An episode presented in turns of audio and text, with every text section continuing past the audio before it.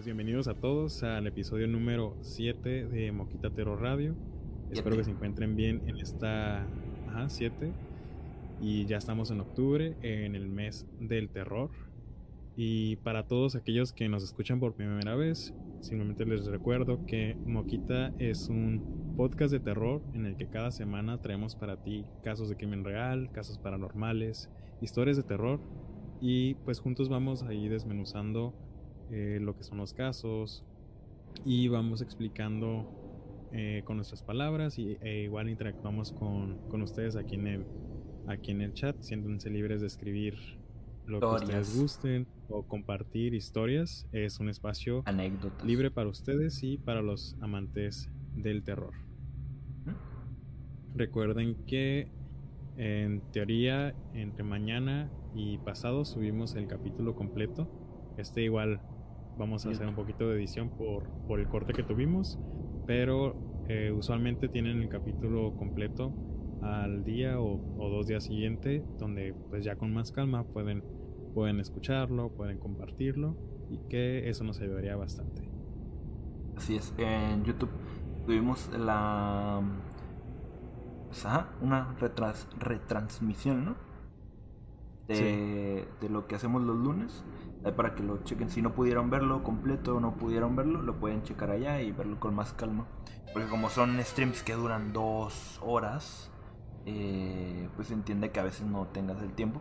Pero ahí están, incluso desde el episodio 1 hasta el, este 7, van a estar ahí para cuando quieran eh, mirarlos. Sí, además de que pues ya sabemos que transmitimos de, de noche y en un lunes y no todos pueden estar aquí en vivo, pero igual Ajá, el trabajo, entre otras cosas. Pero se agradece a todos los que siempre están aquí comentando o dejando su like o compartiendo. Se agradece un montón, la verdad. Y pues hoy, hoy el lunes es un episodio eh, especial. Uno, porque es el primero de octubre. Eh, el primer eh, stream o el capítulo que hacemos en octubre. Y ya les habíamos dicho que en octubre vamos a intentar hacer cosas diferentes. Eh, y una de ellas, ahorita empezando, es de que tenemos invitadas pues, este stream. Que la van, a, la van a ver al ratito. Y eh, esta semana igual vamos a, por el canal de YouTube, les vamos a compartir una historia real, verídica de aquí de Tijuana, de una posesión. Se va a hacer en un formato más chico, más corto. Eh, y pues con edición y toda la cosa. Va a estar muy bueno. Sí. También. por cierto, perdón por interrumpirte. También decirles que tenemos una cuenta de ah, TikTok. Sí. Que hemos estado subiendo. Hemos estado subiendo ya cuatro mini videos donde compartimos dibujos de, de aquí Diego junto a una historia narrada que va ahí mostrándose poco a poquito y revelándose al final. La idea es pues hacer un mini clip de esos diarios hasta cumplir con todo el mes de octubre. Igual si quieren echarles, echarle un ojo ahí a la cuenta de TikTok, son bienvenidos. Se eh, llama pues Moquita Terror en TikTok. No sé si conozcan el Linktuber, que es básicamente como un reto de hacer dibujos uno por día, eh, todo el mes de octubre. Entonces hacen una lista, como por ejemplo nosotros el primer día pusimos fantasma, después a calabaza, cementerio, bruja, poción, bla, bla, bla. Y pues hacemos un dibujo. Bueno, nosotros le dimos como un giro, otro giro, pues. Era como eh, en lo que se va, ustedes van viendo el proceso del dibujo. De fondo están escuchando em, una historia narrada eh, que es relacionada al, al, dibujo. Entonces está curada, buen, un buen, ¿cómo se dice? Un buen video para ver. Aparte no dura tanto, como un minuto, ¿no? Más o menos, por ahí. Ajá, un minuto, un minuto medio más o menos. Exactamente. Y está muy bueno ahí por si se le quieren echar un ojito. Este, y ahora sí, la frase del, del día. La frase del capítulo de hoy es la siguiente. Vamos a darle ya. Oh, sí, sí, Mapache, pon tu historia. Ah, ok, ok. Ah, tu ventana. Ah, mira, ya compartieron el enlace del, del TikTok. Ándale. Muchas gracias. Muy bien. La frase del episodio de hoy es la siguiente. La historia que se está a punto de escuchar puede ser inquietante y algunas de las imágenes que mostraremos serán un poco fuertes. Es un hecho real, el cual ocurrió en el año 2000. Esta noche, lluviosa y con truenos, nos adentraremos en la mente de Anatoly Mospin, mejor conocido como el fabricante de muñecas. no sé si lo conocían, pero es una historia bastante turbia. Bastante, bastante turbia.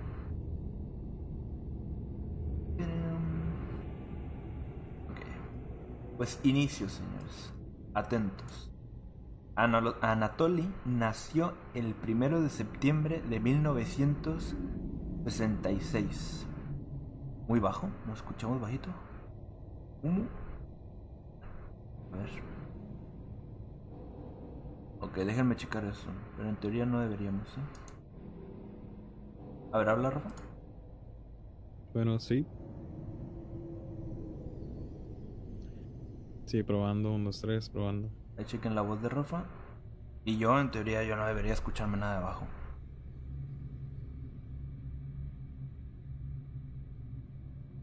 Eh, pues creo que ya. Ok. Igual déjate subir un, pelín más rápido. Listo. Ok. Por si las dudas, se escucha bien, dice. Ok. Bueno, nació el 1 de septiembre de 1966 en Rusia. Es... Era un muchachito que se graduó de la, de la Facultad de Biología en la Universidad Estatal de Moscú. Sus principales áreas de interés académico fueron la historia celta, el folclore, idiomas y lingüística. Eh, tenía un profundo interés en los cementerios, que será su gusto más oscurón los cementerios, eh, rituales funerarios, muerte y ocultismo en general. Este, dice que en su caso tenía una biblioteca, una mini biblioteca con más de 60.000 libros y documentos con referente pues a sus a sus gustos, pues, que era justamente lo que estudiaba y más cosas como mm, pues medio oscuras, ¿no?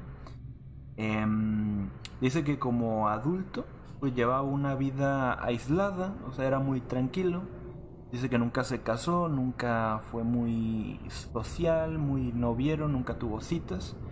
Y vivía con sus padres. O sea, toda la vida vivió con sus padres. Y sus compañeros, eso sí, lo miraban o lo tenían como una persona, como un genio y como alguien muy excéntrico. Eh, era pues, alguien que podríamos decir muy inteligente, ¿no? ¿Tú, Rafita? Sí, coincido contigo. ¿Qué onda, Necros? Bienvenido. ¿Qué onda, Necros? Buenas noches. Buenas noches. Eh, ahí, um, aguárdate la historia del mapache, ¿no? Sí. Vale. Para no perderla. Vale. Entre las cosas que sabía hacer este tipo, para darles un poquito más de contexto, el tipo hablaba 13 idiomas. Escribió varios libros, artículos y hacía traducciones, igual, de libros. Y fue, dice que fue periodista durante, o sea, durante un tiempito. Eh, dice que escribió una, una serie extensa de artículos sobre cementerios de su localidad que aparecieron, aparecían en el, en el periódico. Tenía como su sección, vaya. Porque, como les digo, era como aficionado a, pues, los cementerios y a esas cosas oscuras y misteriosas. Dice que era en su localidad era considerado como un experto en cementerios eh, locales de su región. Este, yo no sé ustedes, pero a mí y de hecho yo le había contado a Rafita que estaría bueno un día ir a visitar uno de estos de estos cementerios. No como exploración, ah, no como exploración urbana, sino como pues. Sí, por ejemplo, lo que decíamos, ¿no? Que más como de ir y ver qué onda, como si aparece algo, sería, por ejemplo, en lo personal a mí me gustaría más como platicar con el cuidador o, o velador, ajá, y ver si tiene algún tipo de historia o como es como no sé cómo llegó a ese trabajo, cosas así. me hace interesante. ¿Tú crees que haya veladores que les guste, o sea, que hayan agarrado ese trabajo porque les gusta o ¿Por porque, ajá, o por necesidad? Híjole. No creo que a alguien le guste como eso, ¿no? Como tal vez sea por necesidad o ajá, o tal vez sea como un trabajo de ah, pues mi, mi papá se dedicaba a eso y pues me llevaba conmigo, cosas así. O, o puede ser eh, un trabajo familiar. De familia. Ándale O sea, no, no de veladores, sino de que la familia tenga a un cementerio. ¿Se puede tener, ¿se puede tener un cementerio? ¿O es parte del gobierno o algo así los cementerios? No creo. Me parece que sí es parte de, De- del municipio. Ah, ah, entonces pues no puede ser de familia. Pero bueno, eh, de hecho esas cosas pueden ser interesantes preguntarles a un velador. Aparte Sí. de dar una vuelta por ahí, digo, sin afán como de captar algo, porque pues, yo creo que estaría cañón ca- captar algo. Ah, no, no sé, se me hace como raro, no creo como que... Es que hay muchos videos donde se supone que se captan muchas cosas en cementerios de noche. Pero yo sincer aunque me gusta todo este tema, yo sinceramente creo que nah. Siento como que nah, no puede ser. O no sé, ¿tú qué piensas? que no puede ser que, que aparezcan cosas. Sí, o sea, se me hace como O- se me hace como muy cliché. No sé tú. O sea, siento como de que eh, dicen cementerio de noche, fantasmas. Mm, ok, ok. Y yo siento, Yo siento que... que, tiene que ver más con pues el tiempo, el, el que vayas tal vez, la hora, el día, no sé. Sí, a lo que voy es que como que está muy relacionado eso, como el cementerio de que a fuerzas te tiene que aparecer algo ahí porque es un cementerio y hay, hay personas ahí. Pues. Entonces, y yo siento Sí. que no es del todo así, pero igual es interesante. O sea, siempre está como esa curiosidad de, oye, ir a un cementerio de noche. así. Entonces, estaría chido. Quizá, quizá, quizá. Lo vamos a planear. Pero más que nada porque nos interesa eh, entrevistar a un velador para hacerle todas estas preguntas. Igual de si le ha pasado algo por ahí, algo extraño eh, y cosas así. Sean como de interés. Y bueno, hablando un poquito de, eso de, cementerios, em, aquí hay un dato em, que dice que pues el señor eh, Anatoly tuvo un acercamiento a, a esto de, de los cementerios más directos cuando en el 2005 Oleg, un, amigo de, ahí de su, de su escuela, de su colegio, que es editor, eh, en- encargó a, a Moscovin que resumiera y enumerara los muertos en más de 700 cementerios en 40 regiones de Oblast, en, esa región pues, de, de él. Eh, ¿Esto para qué fin? La verdad no lo sé. Imagino que para algún artículo de, de algún periódico o algo así. Fíjate que el motivo por la por lo cual él lo contactaron, Ujú. pues primeramente fue porque él tiene, tenía, tiene bastantes estudios respecto como a la historia, la cultura y estudió precisamente lo de lo de los cementerios. Y lo que pasa de que tiene contacto con él es porque en esta ciudad rusa la- de Nizhny Novgorod comprobaron un incremento de actos vandálicos en los cementerios precisamente durante el año. O sea, que cada semana había una o varias tumbas que aparecían Saqueadas. destrozadas y ajá, destrozadas, saqueadas, pero no parecía haber como un patrón que identificara como una razón por la cual lo hacían.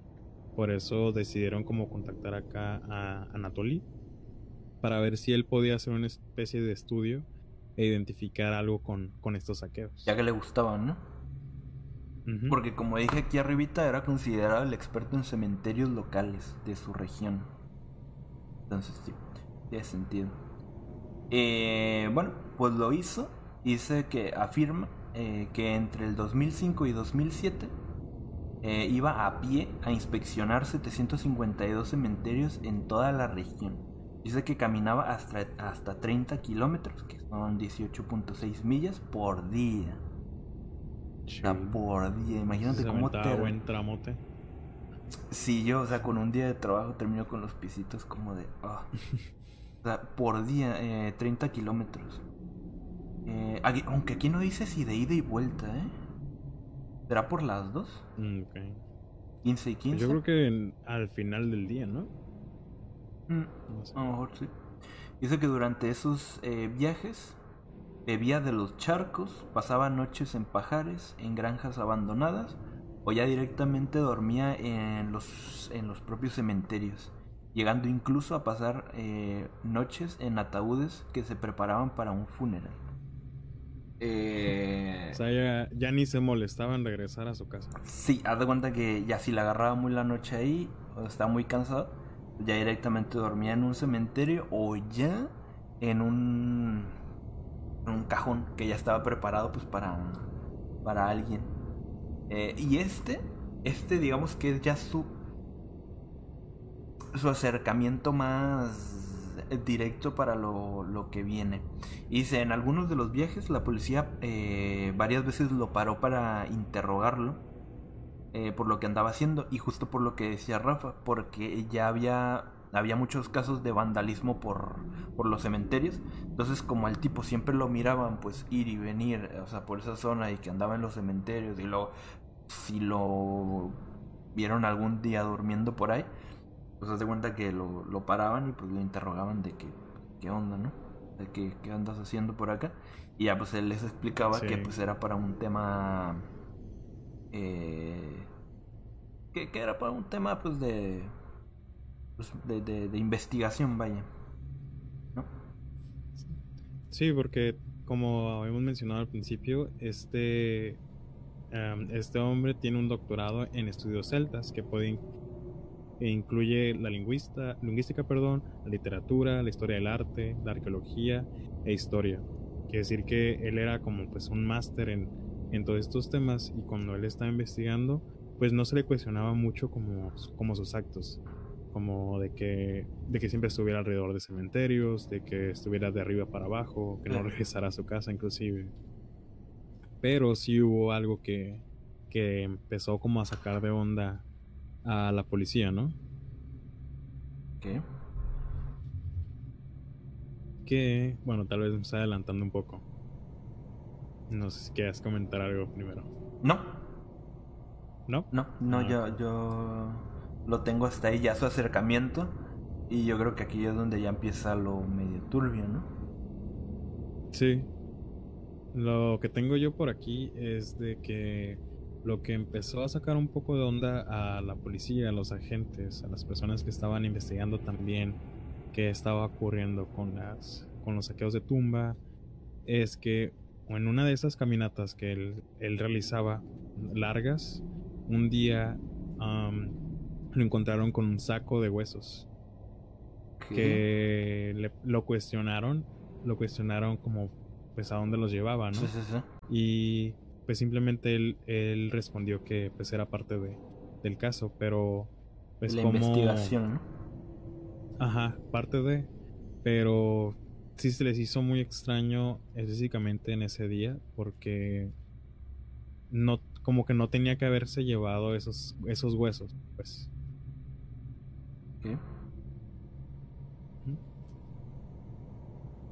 Y por ejemplo, el- la- en la cuestión de los saqueos de las tumbas, se extrañaban también que, que no hubiera como, ¿cómo se dice? Que los cuerpos empezaran a desaparecer. Pero eran cuerpos de, de gente pequeña, en este caso de niñas. Y empezaron como a, a teorizar de que se empezaban a robar estos cuerpos porque eran utilizados tal vez para asuntos demoníacos. Como rituales y cosas así.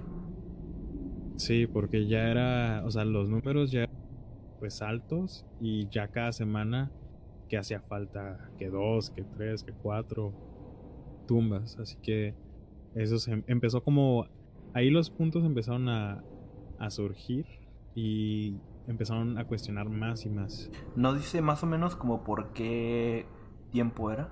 ¿Como por qué mes, qué fechas? solo tengo el año, que, que todo esto ocurrió en el 2011. Que 2011. Que no es tan lejano, ¿eh? No, no es, tan lejano. O sea, sí, ya tiene sus años, pero no es tan lejano. Como los casos que hablamos de, de 1800, ¿me entiendes? O sea, no es tan lejano. Sí, no, no, no es tan lejano y cuando estábamos, cuando estaba investigando el caso, pues obviamente sí pude, sí, en esta ocasión sí pudimos encontrar imágenes como más claritas, e inclusive un video que ahí se va a mostrar que ahorita, un ratito. Exacto. En luna llena, uff. Imagínate. Y sigue lloviendo ahorita o ya paró. Eh, aquí en Tijuana todavía sigue lloviendo muy fuerte. ¿Sí? Sí. Entonces, para recapitular. Este era un tipo muy inteligente, demasiado inteligente, con buenos estudios. Sabía demasiado de cosas. Pero lo que más le llamaba la atención eran las cosas como ocultas, el ocultismo, ¿no? Y más en específico, los cementerios. Entonces, eh, en ese tiempo empiezan a pasar cosas medio raras en los cementerios, como que como dice Rafa, pues que empezaban a sacar por aquí un cuerpo, por acá otro, una tumba toda destruida por acá, bla, bla, bla, bla, bla. Eh, como dice Rafa, no hay patrones, o sea, no es como de que algo que diga, bueno, los están sacando por esto o por aquello. Simplemente pues hay un sacadero de cosas en varios cementerios de la, de la región. Eh, y deciden hablarle al tipo que, que ellos saben que está más preparado para eso y que le gusta el tema, para que los pueda ayudar un poquito, que es Anatoly. Eh, pues Anatoly empieza, toma el, el, digamos, el trabajo de investigación y empieza a hacer sus, sus labores, ¿no? Y como decimos, eh, decíamos, eh, se iba, o sea, todos los días, ¿cuánto? 30, 30 kilómetros. Recorría 30 kilómetros todos los días, fin, fin, fin, para los cementerios. Y le agarraba la noche allá o se cansaba o algo así, no le importaba él quedarse a dormir en un cementerio o ya directamente para estar más cómodo en una en un cajón que, que posteriormente vaya, iba a ser pues, ocupado, ¿no? Digamos que al día siguiente iba a haber una. ¿Cómo se dice? Una. Un velorio. Entonces el tipo pues, no, no, pues, no, no le daba nada acostarse y, dormirse y para el otro día irse, ¿no? Eso es lo primero. Después dice Rafa que. que un día de esos. Eh, los policías ven que va cargando un costal de huesos. Se les hace raro pero pues tampoco le preguntan ni lo cuestionan tanto porque pues, saben que una, pues que es una persona bien bien recta, bien estudiada y aparte que anda investigando ese caso. Entonces, eh, lo, digamos que lo ignoran. Después de ahí, ¿qué pasa, sí. Después de ahí, pues, podrá decirse que lo ignoraron en un principio, pero aún así hubo como... Como esa pues, espinita, ¿no? Como que van, esa espinita, esas banderas rojas en la que en la que los agentes deciden ir a visitarlo un día a su casa y fue donde descubrieron pues la terrorífica realidad. ¿Qué crees que encontraron en su casa? Eh, yo les dejo las imágenes, les dejamos las imágenes y que ya ellos nos digan. Sí. Eh, buena Jaquecita, bienvenida. Bienvenida, tía. Ok, estas son imágenes reales de su casa. Ustedes váyanlas viendo y díganos si ven algo extraño por ahí. Algo... Aparte del cochinero, porque eso sí, dicen los, los policías, que había un cochinero, o sea, pilas de ropa, de documentos, de libros, de... de mucho, mucho desastre. Eso entre eh, pues una colección no de de juguetes para niños como muñecas muñecas que estaban muy grandes eran muñecas muy muy muy gigantes y y muy es raras. el, es el video de, de la policía entrando a la casa. ¿Ah? Sí. Ese, ese es, es- parece casa de acumulador. Mira, Ah. ahí están todos sus libros. Pues así es. eh, tenía muñecas. Muñecas grandes. Eh, pues, eh, Bien- muñecas grandes, bien vestidas. Bien vestidas. eh, por toda la casa. Era un montón de juguetes, libros. Y pues resulta que esas muñecas, eh, pues eran, estaban, eh, dicen que no están confirmadas que todas, pero que la gran mayoría de ellas estaban rellenas con partes de, pues, personitas reales. O sea, lo que hacía eh, este señor era, pues saca, saqueaba los, eh, los, cuerpos, los cuerpos, de las tumbas. se los llevaba, eh, trataba de, de mm, los momificaba, vaya, y trataba de que quedaran lo mejor conservados que, que pudieran. Y las que no, pu- no pudiera conservar bien, que se miraran y decentes, vaya, les hacía una máscara con cera. Cera. Y la- eh, pintaba los detallitos, los ojos, la boca y todo eso con esmalte de uñas, ¿no? Sí.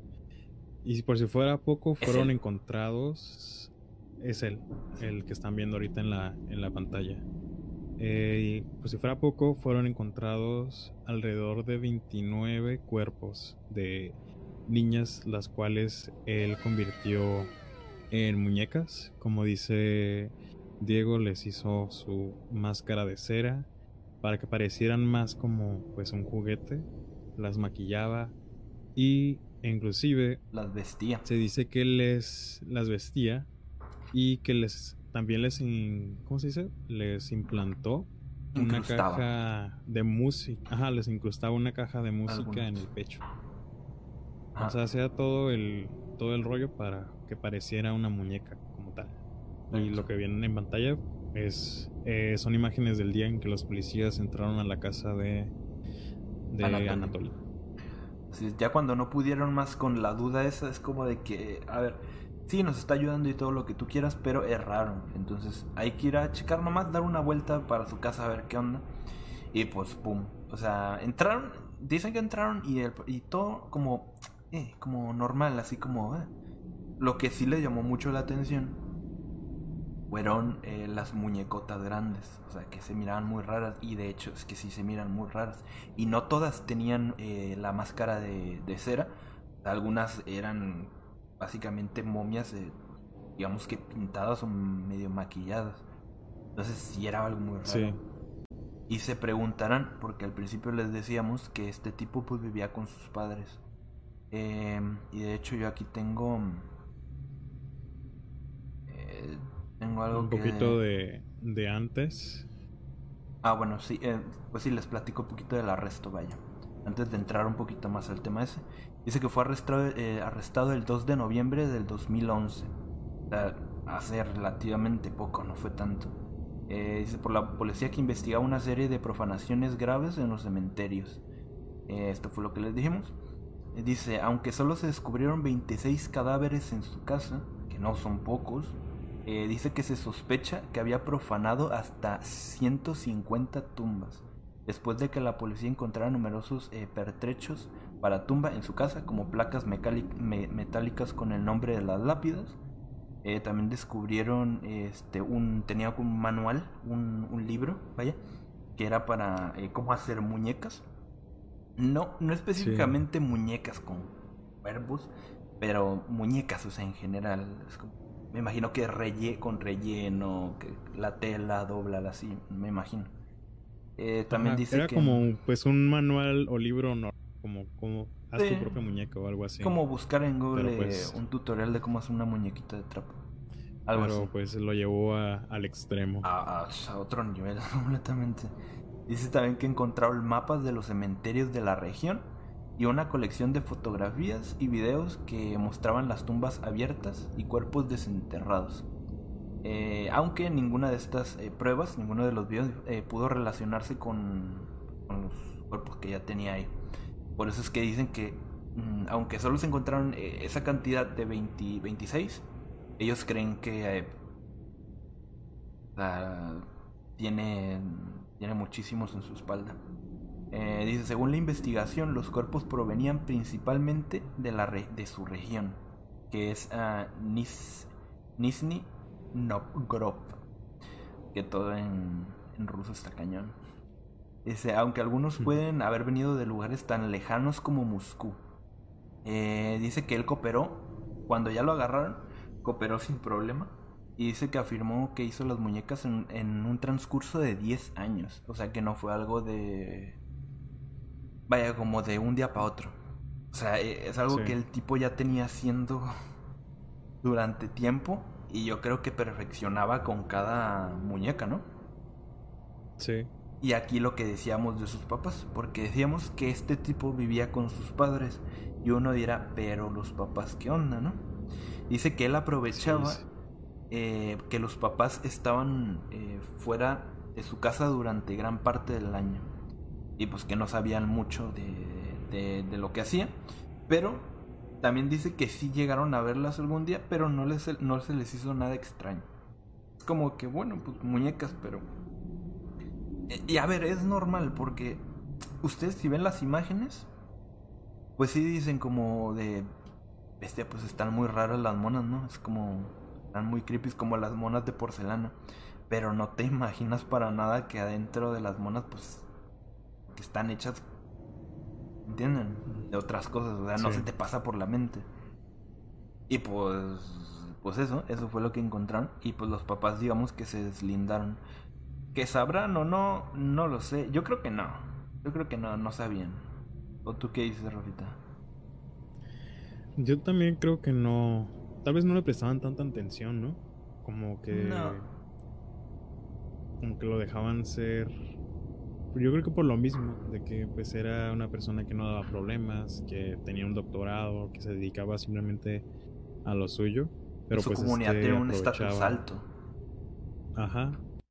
Y pues este aprovechaba, aprovechó más bien como el descuido de, descuido y confianza de, de sus padres para cometer todo este tipo de, de cosas. Pues dices tú que eran, le llevó alrededor de 10 años, ¿no? Armar. Sí. Ahora sí que su colección. Exacto. Exacto, eh, que mm, lo hacía, o sea, que profanaba tumbas y hacía las muñecas, eh, lo hizo durante un transcurso de 10 años.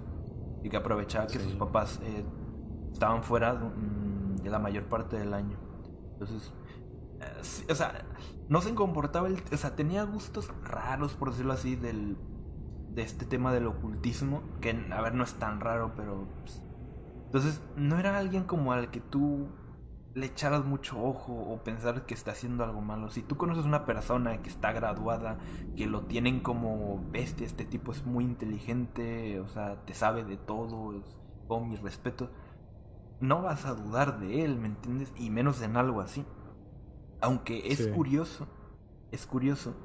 Pero bueno, esto ya es parte de la conclusión, pero bueno, lo, vamos a dejar. Pero nomás tengo que decir que es curioso porque este tipo... Mm, pues no, no, no, pues no asesinó a nadie, vaya.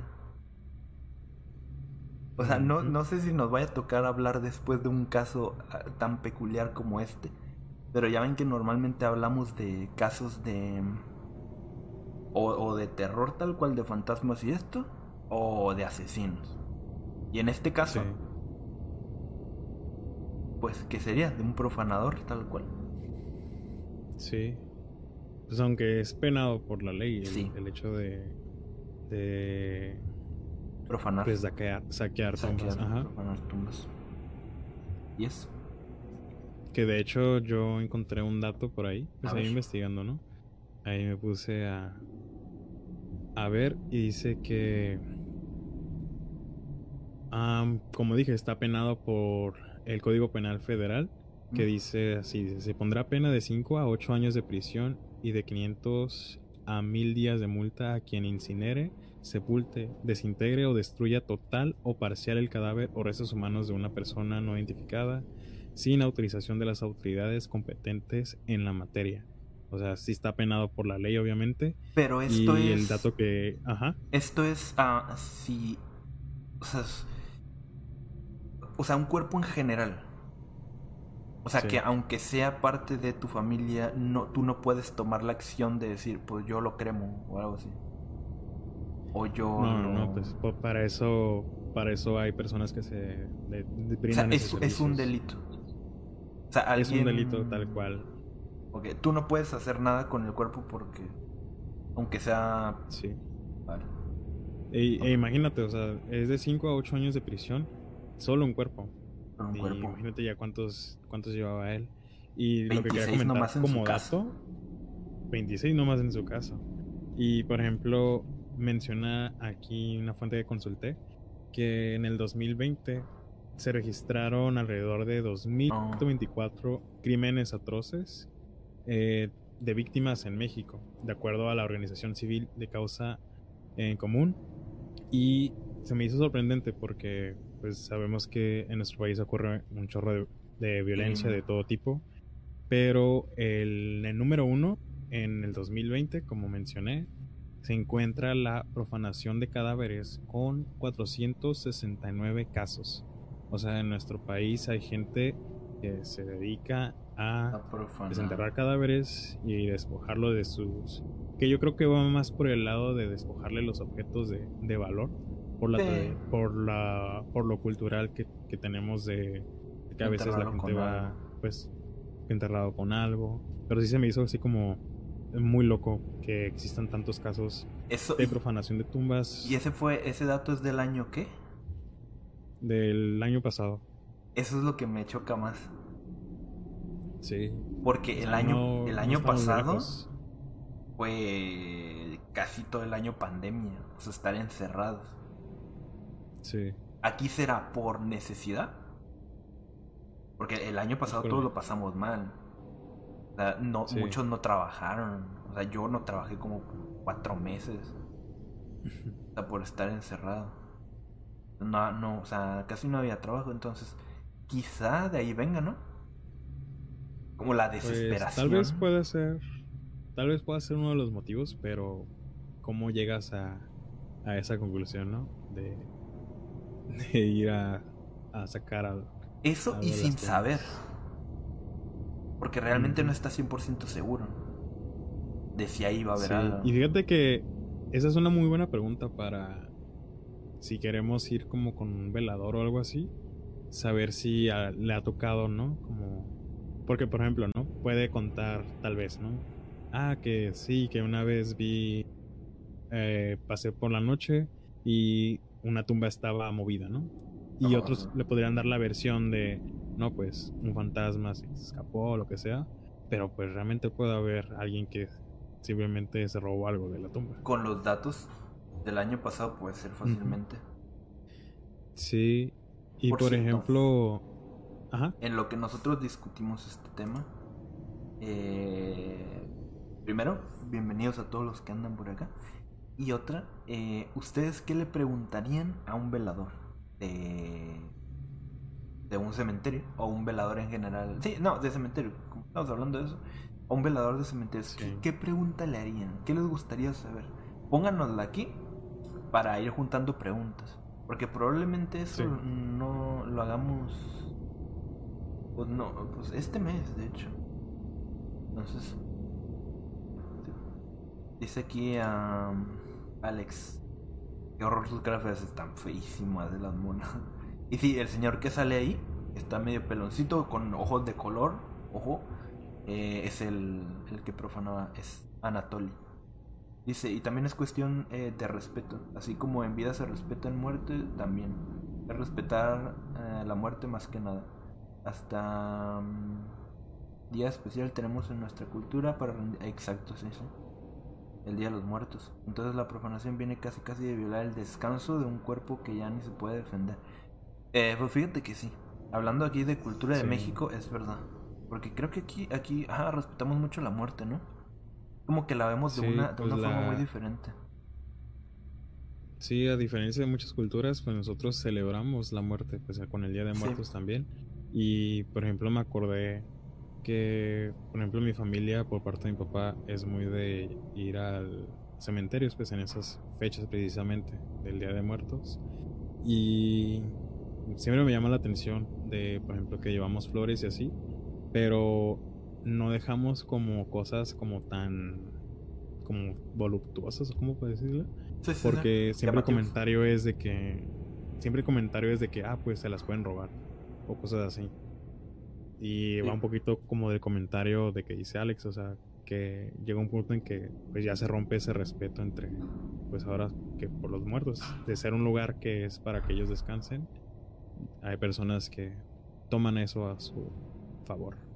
Es que es lo que decimos, si tomamos los datos que, que dice Rafa y vemos que fue el año pasado donde digo que hubo muy cañón en lo económico para todos, eh, pues eh, digamos que estando como en esa situación es como que ya te vale completamente porque mm, yo, yo- o sea, a mí ni se me ocurriría hacerlo, o sea, por más necesidad que tenga, o sea, yo creo que haría otras locuras menos esa.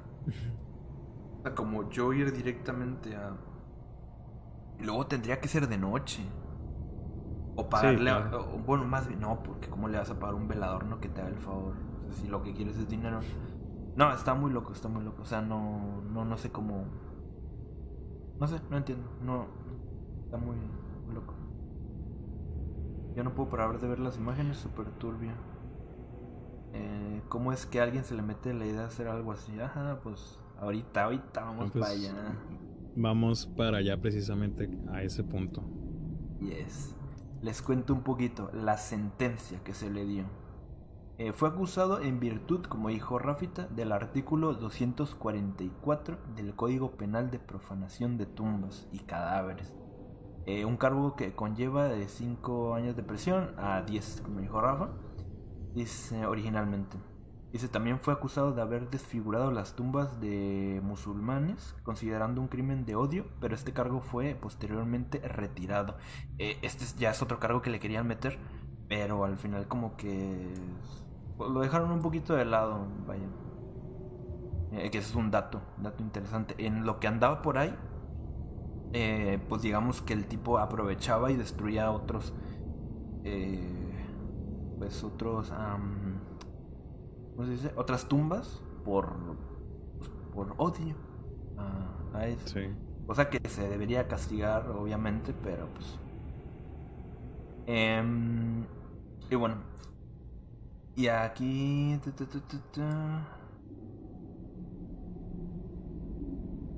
ok. Les cuento igual lo que la, es la sentencia todavía.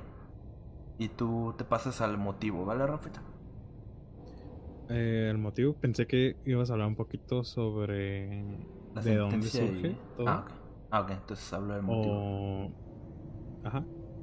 Ok, dice que cuando se, ya se declaró culpable y todo eso, y ya ven que los meten a una camarita y los, los entrevistan para conocer un poquito más, él declaró que sentía una gran empatía por los niños eh, fallecidos y pensaba que po- él podría eh, devolverles la vida mediante la ciencia o magia negra.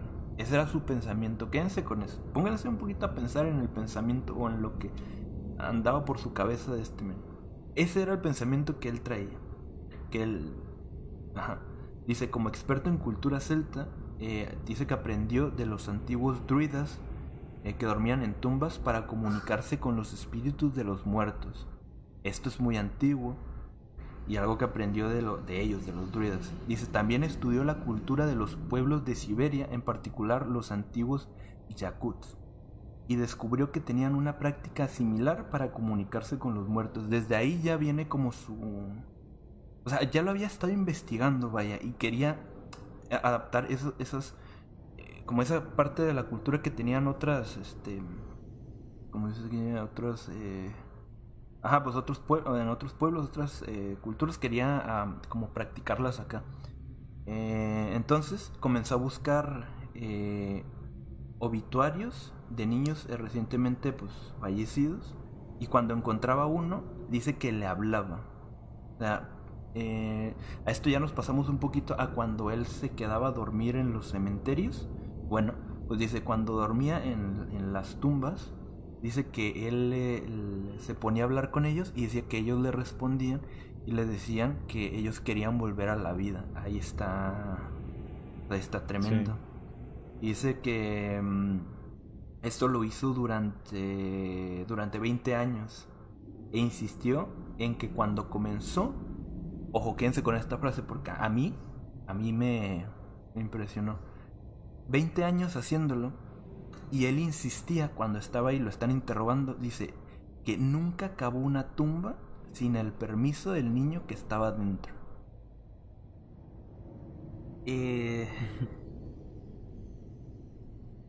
con esto no te quedas como de estaba muy loco, sino de mm, de realmente para él, o sea, en su cabeza no estaba haciendo nada malo. ¿Entiendes? O sea, para él estaba haciendo algo bueno. Dice, a medida que crecía se volvió físicamente doloroso para él dormir en las tumbas. Ahí era muy incómodo dormir pues ahí en lo duro. Dice, por lo que comenzó a llevar los cuerpos a su casa, donde sería más fácil eh, o más cómodo dormir eh, cerca de ellos. Eh, dice que esperaba que los espíritus estuvieran más dispuestos a hablar en un hogar ah, seguro y acogedor, o sea, su casa, y que pudieran ser más fáciles de escuchar cuando ya no estuvieran bajo es que está muy fuerte esto. Y es lo que les digo, quédense con su, su manera de, de, pensar, o sea, su, mente cómo trabajaba, que para él eh, lo que estaba haciendo era bueno y ellos le hablaban y le pedían pues que lo sacara y conversaba, vaya, tenía una... Una... Pues sí, una plática, ¿no? Sí. es que eh, eran como pues sus juguetes pero también como sus amigos, amigas, porque conversaba, ah, como dices, conversaba con ellas como si pudieran escuchar. Exacto, exacto. Em, bueno, y él de ahí ya tiene un... Eh, ¿Cómo se llama? Tenía un... Por donde se cree que iba la cosa. Eh, cuando lo estaban entrevistando, él atribuye a que su interés por todo esto fue porque mm, dice que tuvo un incidente cuando era niño. ¿Tú te lo sabes, Rafita? Sí. A ver. ¿Lo, lo cuento? Cuéntanoslo. Ok, ok. Sí, pues ya una vez que, pues que lo atraparon ahí con las manos en, en las muñecas, eh, él, en una de las declaraciones que él otorgó, en una revista de hecho llamada Necrología, eh, dice que su adicción a los muertos empezó cuando él tenía la edad de 12 años, porque menciona que una vez eh, después de la escuela lo obligaron a asistir a un funeral de una niña que había fallecido de su misma, de su misma escuela menciona que estando allí, uno de los familiares de, la niña fallecida tomó su cabeza y lo obligó a él a besar la frente del cuerpo de la niña en el ataúd. Pero no solo una vez, sino como varias veces. Como que lo tomó del, cuello de la cabeza y lo obligó a, a, que le estuviera como dando como besos. Sí. Y que además que la madre de, la niña fallecida tomó un par de anillos, quién sabe si de juego o no sé, la verdad está muy raro esta declaración que él dio. Dice que tomó un par de anillos de matrimonio y le puso uno a Anatoly y otro al cadáver de la niña. Esa no me antes de enterrar. ¿No? Aquí tengo el dato. Se les colocó el anillo a Anatoly y a la niña antes de enterrar el cuerpo que dice así que esta sería una acción que lo marcaría psicológicamente. Ahorita vamos a ver también a este historiador para toda su vida. Y dice aquí tal cual una declaración. Dice, la madre de la pequeña de luto me puso un anillo de boda en la mano antes de ponérselo también a ella. así fue que me casé simbólicamente. Mi matrimonio con Natasha, mi matrimonio con Natasha Petrova fue muy útil. Me ayudó a desarrollar un profundo interés en ceremonias mágicas. Dice que esto lo dijo a la, a la revista que mencioné. Y que a partir de ahí, pues ya fue creciendo y fue teniendo como más interés en este, en este movimiento de, de los estudios del arte, de, de todo lo que mencionábamos que, que él estudiaba. Y no sé, esta declaración para mí fue como, ¿será esta como una, no sé, una verdadera razón para que, no sé, te, te llame la atención ya años después tener en tu casa muñecas? ¿Quién sabe? Pues esa, mira, justo esa, este, esa duda puede ser resuelta hoy. Em, Ah, sí. Pues como les, A ver, les habíamos dicho, ¿qué comentaron? Pero me comentaron, han comentado en los comentarios. Ah, era Pachuli, llegó. Comentaron en los comentarios. Espérame, un poquito más arriba. Dije comentaron los comentarios. Comentaron en los comentarios. Dale, A entonces. ver. Sí, para no dejarlos ahí que se vayan hasta arriba. Ah, desde arriba. Ah, mira. Eh, dice Dianita. ¿Cómo es que a alguien se le mete la idea de hacer algo así? Es un poquito lo que vamos a, Ahorita vamos a ver. a resolver o, o ver. Eh, mi tía menciona. Yo le preguntaría. A creo que al velador. ¿No es que preguntamos? Dice, yo le preguntaría al velador si ha llegado a hablar con los muertos. Mira. ¿Eh? La apuntamos. Esa es una, esa es una muy buena pregunta. Alex dice, hasta las flores dicen que se roban. Ahora Eso sí. imagínense algo más. Eso sí. Aunque no sé si se las roban o las quitan ahí mismo. Mm, Estoy entre esos dos. Mm.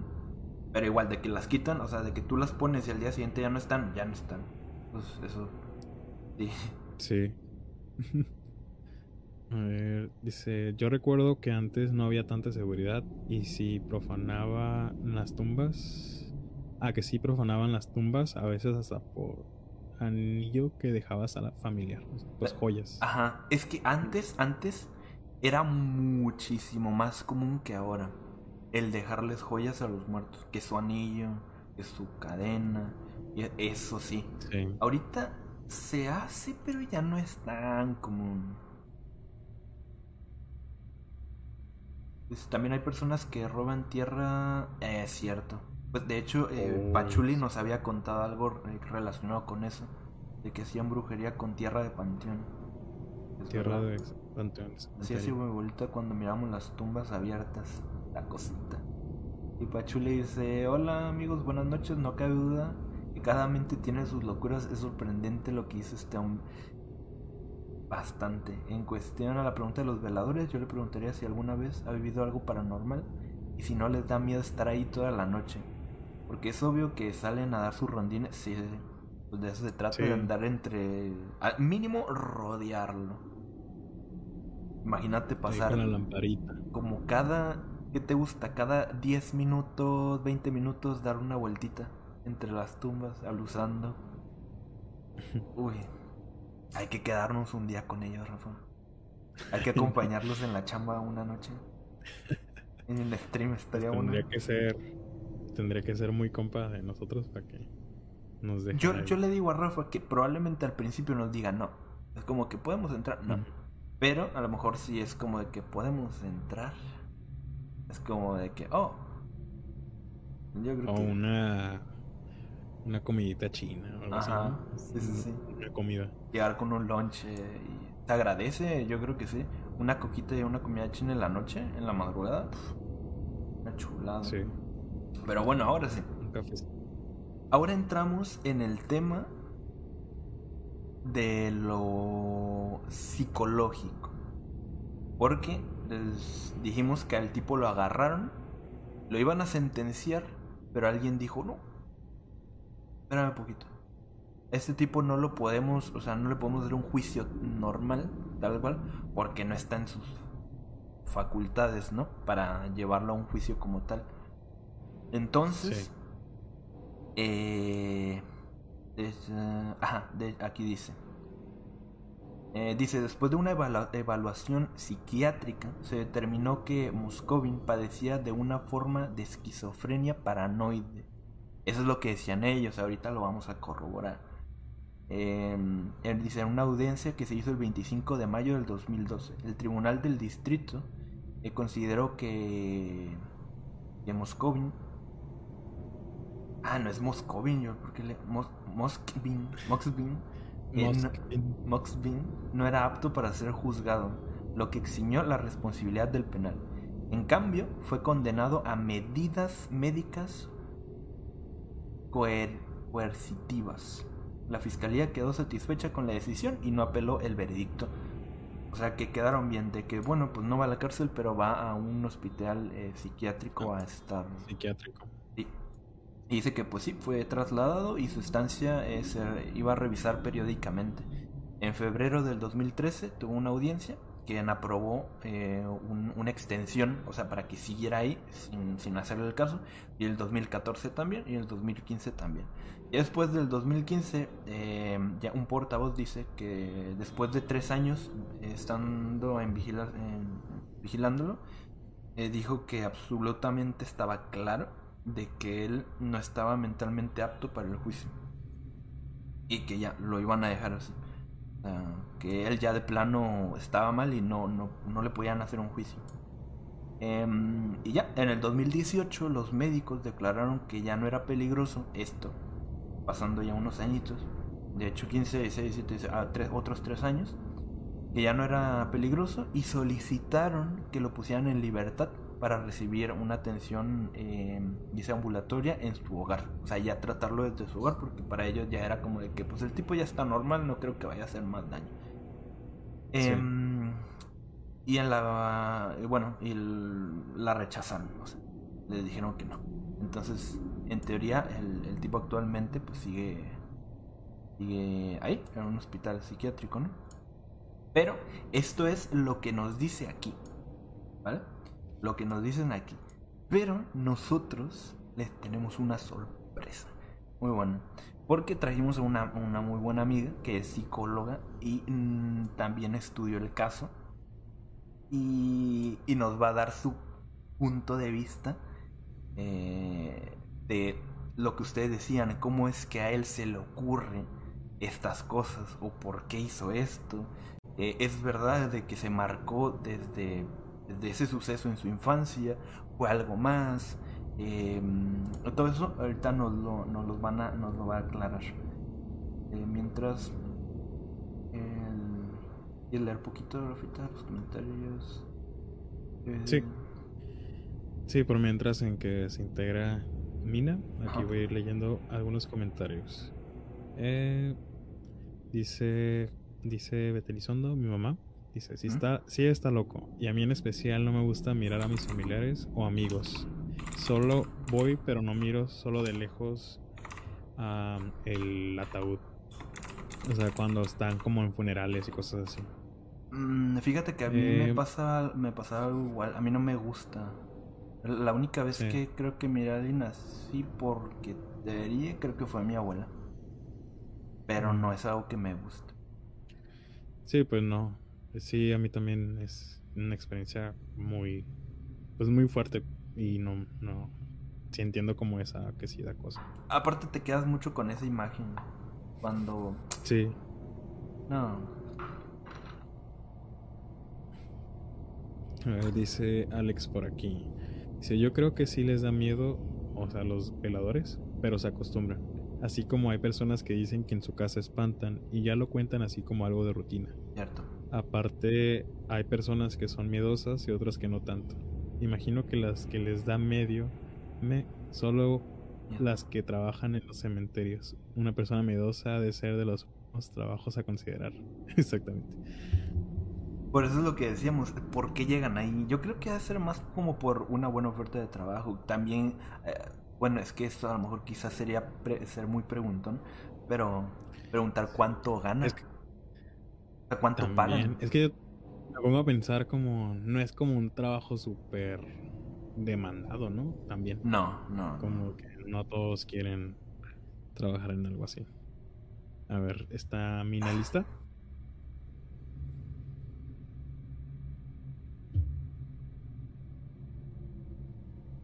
Le da miedo la. Ahorita que, ahorita que llegue, ahí viene, ahí viene.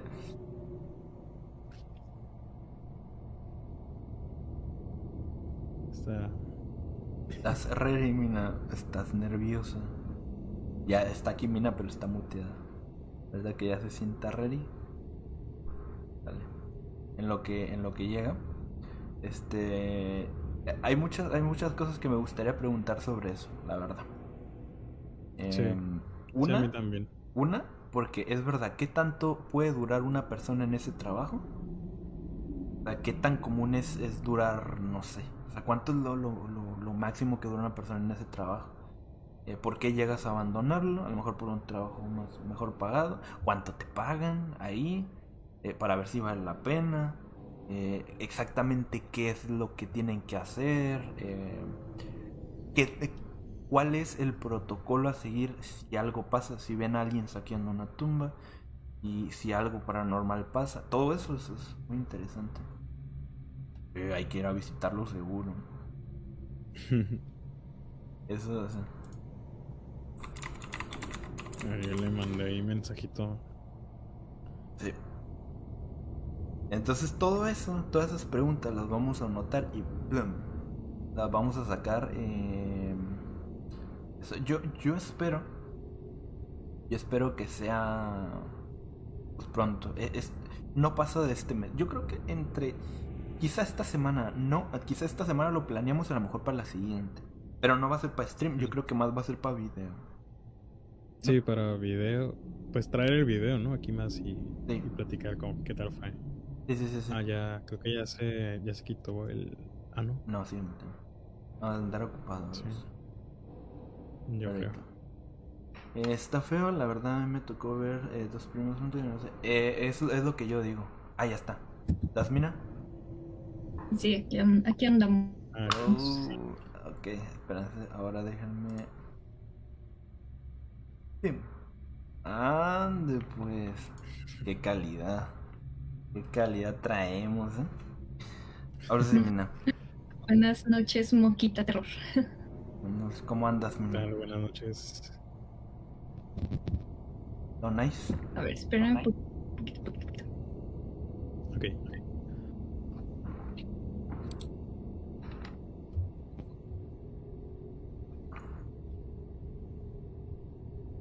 Analizar un caso así de fuerte de manera eh, profesional. Sí. Sí, por eso es que a Mina le dijimos, si quieres tómatelo relax porque sí es algo que a menos, al menos por afuera sí se ve que está muy pesado. Y yo creo que si lo investigas bien, lo analizas bien, yo creo que te puede llevar mucho tiempo, ¿no? ¿O tú cómo lo ves, Mina? Ahorita ya que nos escuchaste y, y que lo estuviste estudiando, a ver, danos tu punto de vista. Pues el caso es, es muy complejo. Yo creo que falta mucha información.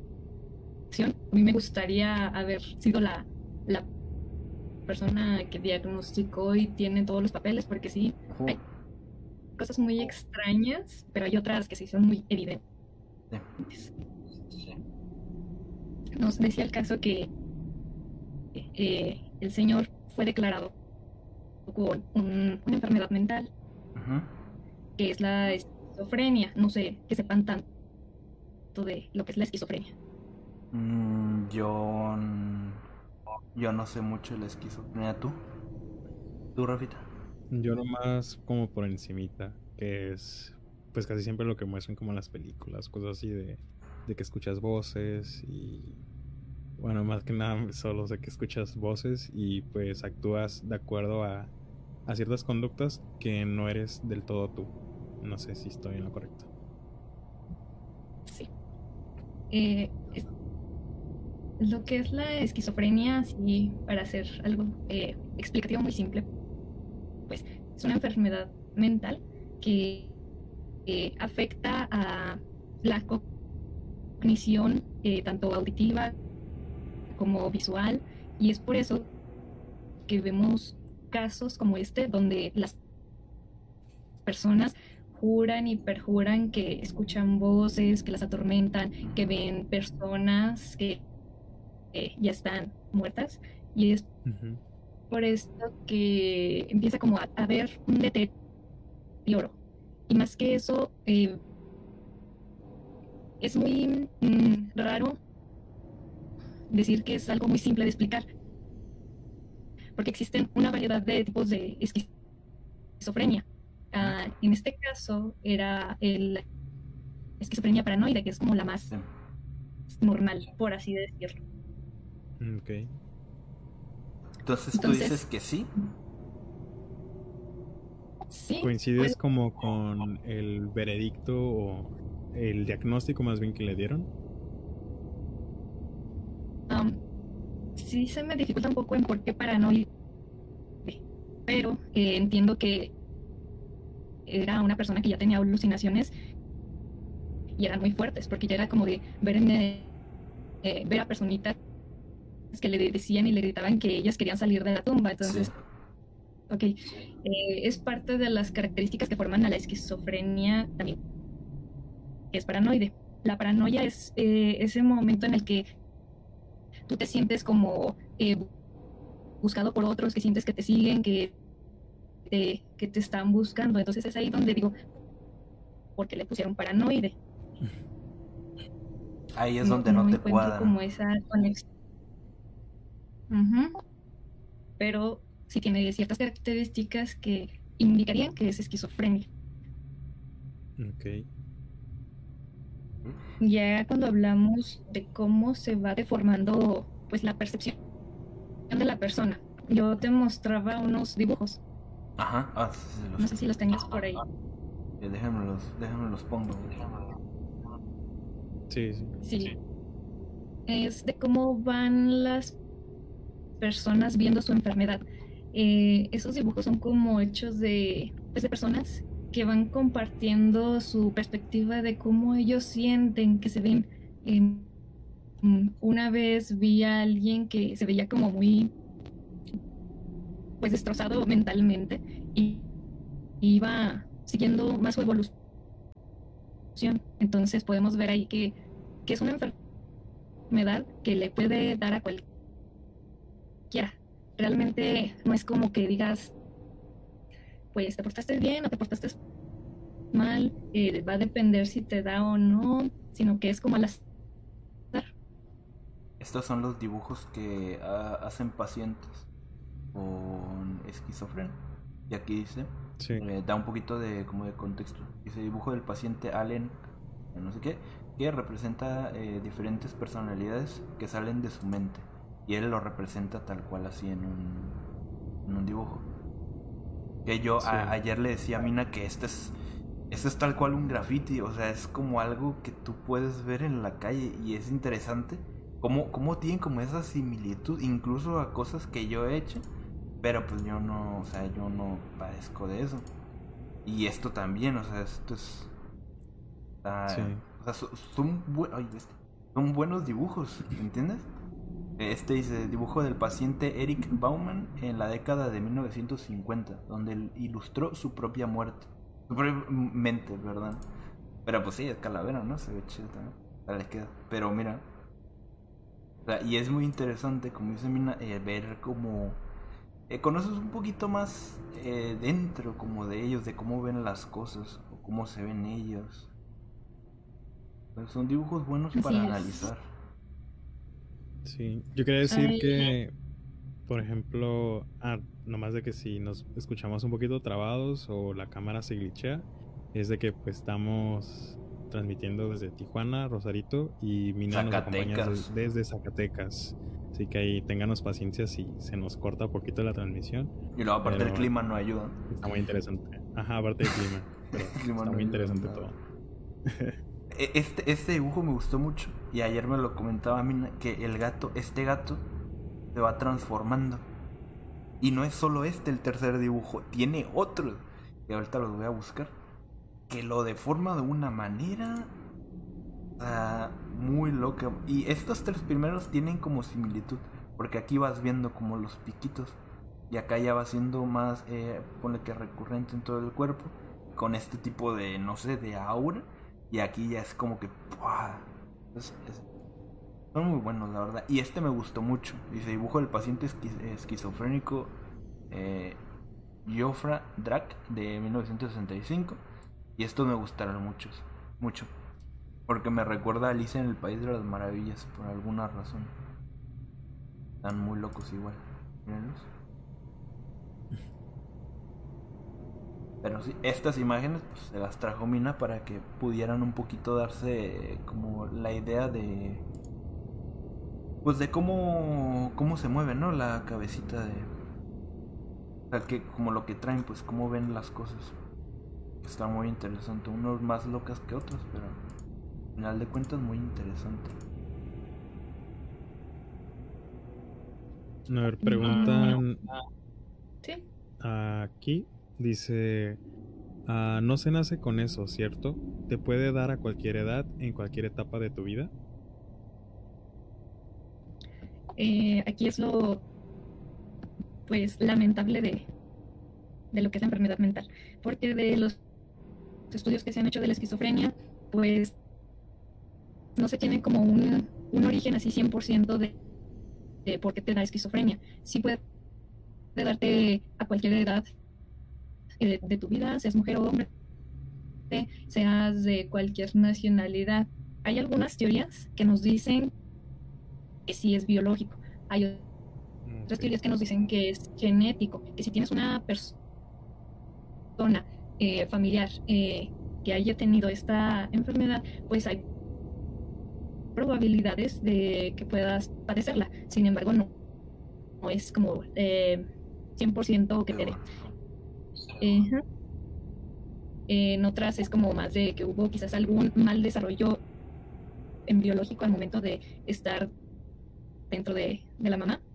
Eh, incluso, pues han hecho como teorías eh, un poquito más psicosociales, que es como que lo que según la historia de Muscovy podría ser de que fue ese trauma de cuando él era niño que lo, lo acercaron con la niña difunta, pero realmente pues puede ser muchas cosas y va dependiendo de cómo va, eh, ¿cómo se dice? Evolucionando eh, a través de su vida. Si es algo genético, pues se va desarrollando. E incluso se puede, puede tener sus cuidados ¿Qué? para que no evolucione de tal manera, pero pues, a ver, eh, en este caso tuvimos a una persona que eh, tuvo, quizás para él en su momento de su niñez fue un gran trauma o algo que no pudo comprender en ese instante y más de grande se dedicó a ver panteones y estar solo por mucho largo tiempo. Entonces eso podría haber implosionado. Entonces, básicamente dices que no es como una razón como no es como una razón como por ejemplo algo tan definitivo para llevarlo a hacer lo que hizo pero es como una como algo que mm, digamos como un ay no sé cómo ponerlo en palabra ayúdame Rafa. A ver, yo siento, a ver, creo saber más o menos por dónde ibas. sí sí sí Tal vez lo único que tenga en sí relación directa, creo yo, que es como la edad de cuerpos, ¿no? Tal vez. Como que solo profanaba tumbas de niñas. Como que tal vez esa es la relación directa con el. con su origen de. de, de todo esto. No sé. Puede ser, es una teoría que yo tengo. Realmente yo pienso que pues él ya tenía como esto parte biológico o genético puede ser y por medio de lo social pues como a dispararse aquellos eh, síntomas. Porque porque empiezan a hacer muchos síntomas Porque fíjate que eso también es interesante. O sea, haz de cuenta que él sí pasó como ese, ese episodio traumático para él de niño. Pero donde a mí me hace un poquito como que clac, es de que el tipo creció normal. Incluso era. eh, Dice que era muy inteligente, o sea, sabía 13 idiomas y esto y lo otro. Y es como. a mí me choca un poquito ahí porque es como de cómo una de cómo una persona así que pareciera que superó eso es como cómo puede seguir arrastrándolo, ¿me entiendes? ¿Sí me explico? Es que porque como que normalmente uno le espera más de una persona que pasa algo así de, de niño y lo, lo trae y se le nota, pues, o sea, de alguien que es, pues desde, desde niño, o sea, es como que tiene comportamientos raros y esto y lo otro, pero este tipo parece como que se superó y, como que lo llevaba todo bien y pero como que digamos que su otra cara era esto que nadie lo sabía. Y no sé es como que ahí es donde me choca un poquito es como como cómo llevaba esa doble vida o este gusto que lo traía tan tan oculto y de repente yo creo que vio la oportunidad y pues la aprovechó no entiendo lo, a dónde quieres llegar. Es lo que te decía eh, la enfermedad no, no, va a decir, ah, pues tuviste algo, un trauma súper feo y pues, eh, ¡pum!, esquizofrenia. Eh, se desarrolla en cualquier nivel, sea rico o pobre, de clase media, y, tenemos grandes ejemplos de lo que son las personas esquizofrénicas. Hay súper inteligentes maestros, doctorados, especialistas que tienen esquizofrenia y viven con ello. Ah, ah, hay artistas, hay unos músicos increíbles que tienen esquizofrenia y es muy... Mm, podría decirse que son personas que dices, ah, son inteligentes, ¿cómo pudieron caer en esto? Realmente pues ni siquiera es como que, ah, pues tomaba o algo así. Puede una persona estar limpia de su cuerpo y simplemente aparece la enfermedad mental, así como cualquier, eh, cualquier trastorno mental eh, puede aparecer en cualquier momento, independientemente de quién seas o, o qué hagas. También de que yo creo que cada uno lo lleva para donde lo quiere llevar, ¿no? O sea, como en este caso él decidió como llevarlo a este tema del de, de, ¿cómo se dice? de mm, profanar tumbas y estas cosas. O sea, teniendo como su esquizofrenia, pero lo, lo, digamos que lo llevó a eso. Y otros a lo mejor lo llevan a... Pues no lo sé, pero bestia. Sí, porque, por ejemplo... Ajá. No, continúa, perdón. Bueno, lo que quiero decir es que la esquizofrenia se presenta de manera única y especial en cada individuo. A él, en su parte, pues, empezó eh, pseudo ver a niños y a escucharlo. En otras personas se manifiesta de totalmente diferente. Y sí, sí, porque decía que le hablaban, ah, ah, Bueno, eso y apoyado un poquito más por los libros que leía de otras culturas que decían que se podía hacer eso. Y que otras culturas hablaban con los muertos. Y, y, eso, y traía también la idea de que él podía como resucitarlos, vaya. mediante, ¿qué dijo? Ciencia y, magia, ¿no?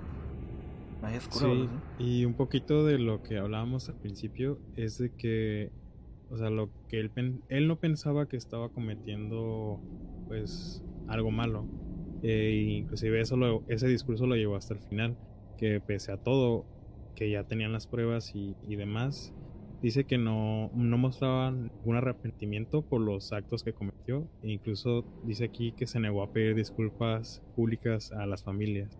O sea, como que él sí pues, se casó mucho con la idea de, de que lo hice por esta razón y, y pues también es donde entra un poco el de que pues al final de cuentas él no asesinó pero pues no tampoco está no está del todo bien que se haya robado y haya hecho ese tipo de cosas en su casa. Y le recriminaba a la, a la familia, como de que ustedes los dejaron solos en el frío y yo fui quien los, o sea, como que les dio cobijo cuando ustedes los abandonaron ahí. Eso es también lo...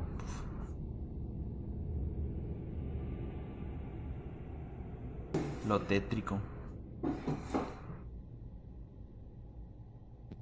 Una cosa que me llamó la atención es, bueno, ya un poquito más em, un poquito más a los psicoanálisis, eh, más como interpretación, más bien. Ok. Em, según lo que entendí, era que él sacaba que las niñas. Decía también que los papás eh, no casi no asistían a la casa, no estaban tanto tiempo en la casa, que por eso, entre comillas, no, no se habían dado cuenta, según esto. Entonces, a partir de lo que ahorita mencionaste de, de lo que él decía, ustedes las abandonaron, me suena muy familiar a que quizás él también se sentía solo porque lo abandonaban. Sus papás se iban por un largo tiempo. Sí. Sí, es cierto, tiene sentido eso. Y por más por las actividades que realizaba, ¿no? Porque de hecho dicen que los forenses analizaron los cuerpos y no encontraron como detalles o pruebas de que porque pues uno pensaría, ¿no? No, pues las lleva a su casa y les hace otras cosas.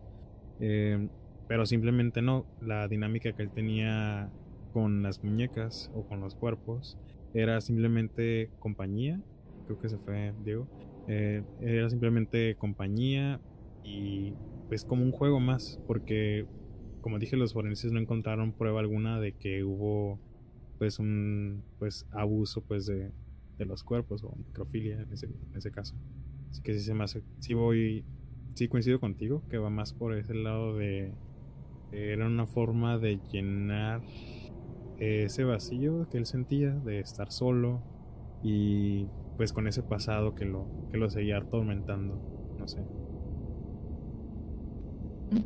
También me llamó la atención el hecho de que, bueno, por ejemplo, las imágenes que vemos y tiene mucho, eh, ¿cómo se? Regadero, mucho tiliche y muchas cosas tiradas.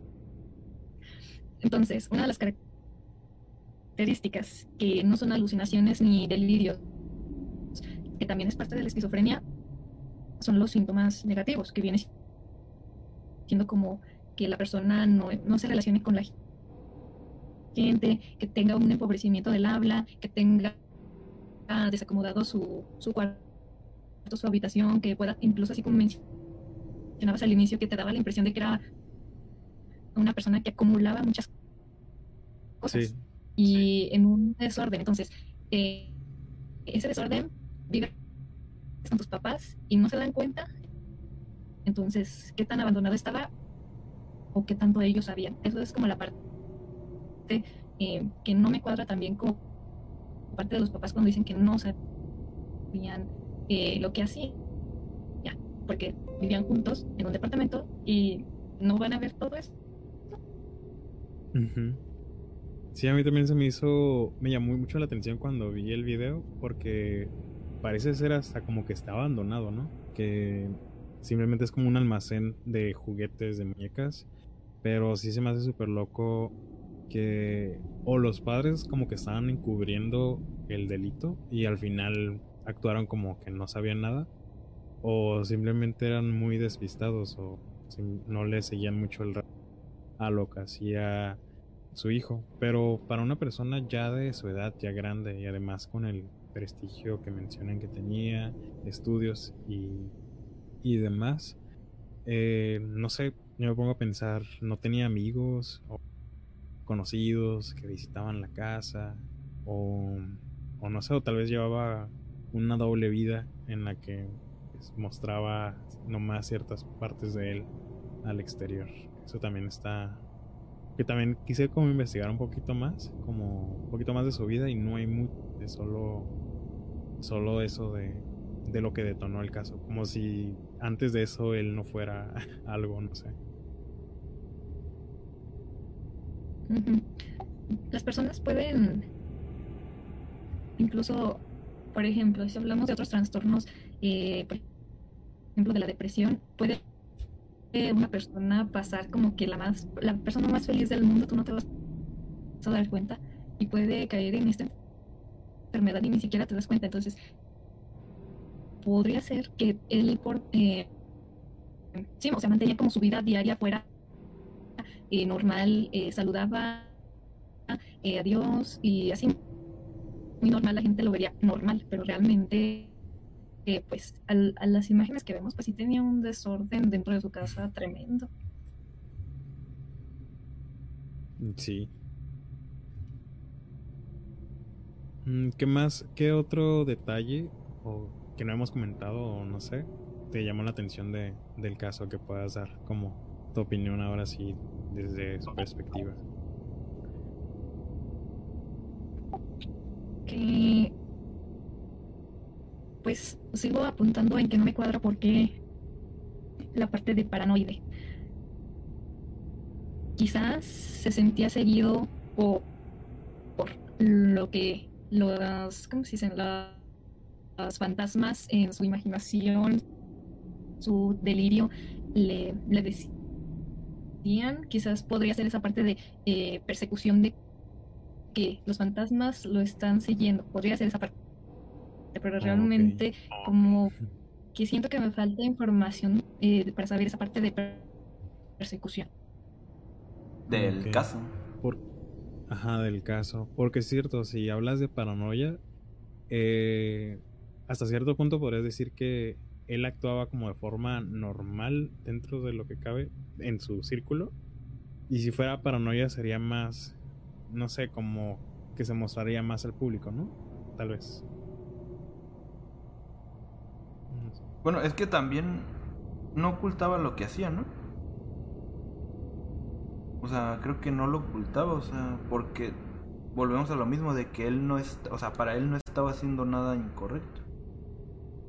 O sea, creo que no lo ocultaba, ¿no? Porque creo en ninguna parte dice como de que pues las tenía a la vista y todo. Simplemente de que ya cuando ya llegaron, le cayeron ahí, ya soltó la verdad. De hecho ni se opuso y hasta cooperó a decir lo que estaba haciendo. Eh, eso también está medio loco, ¿no? Sí.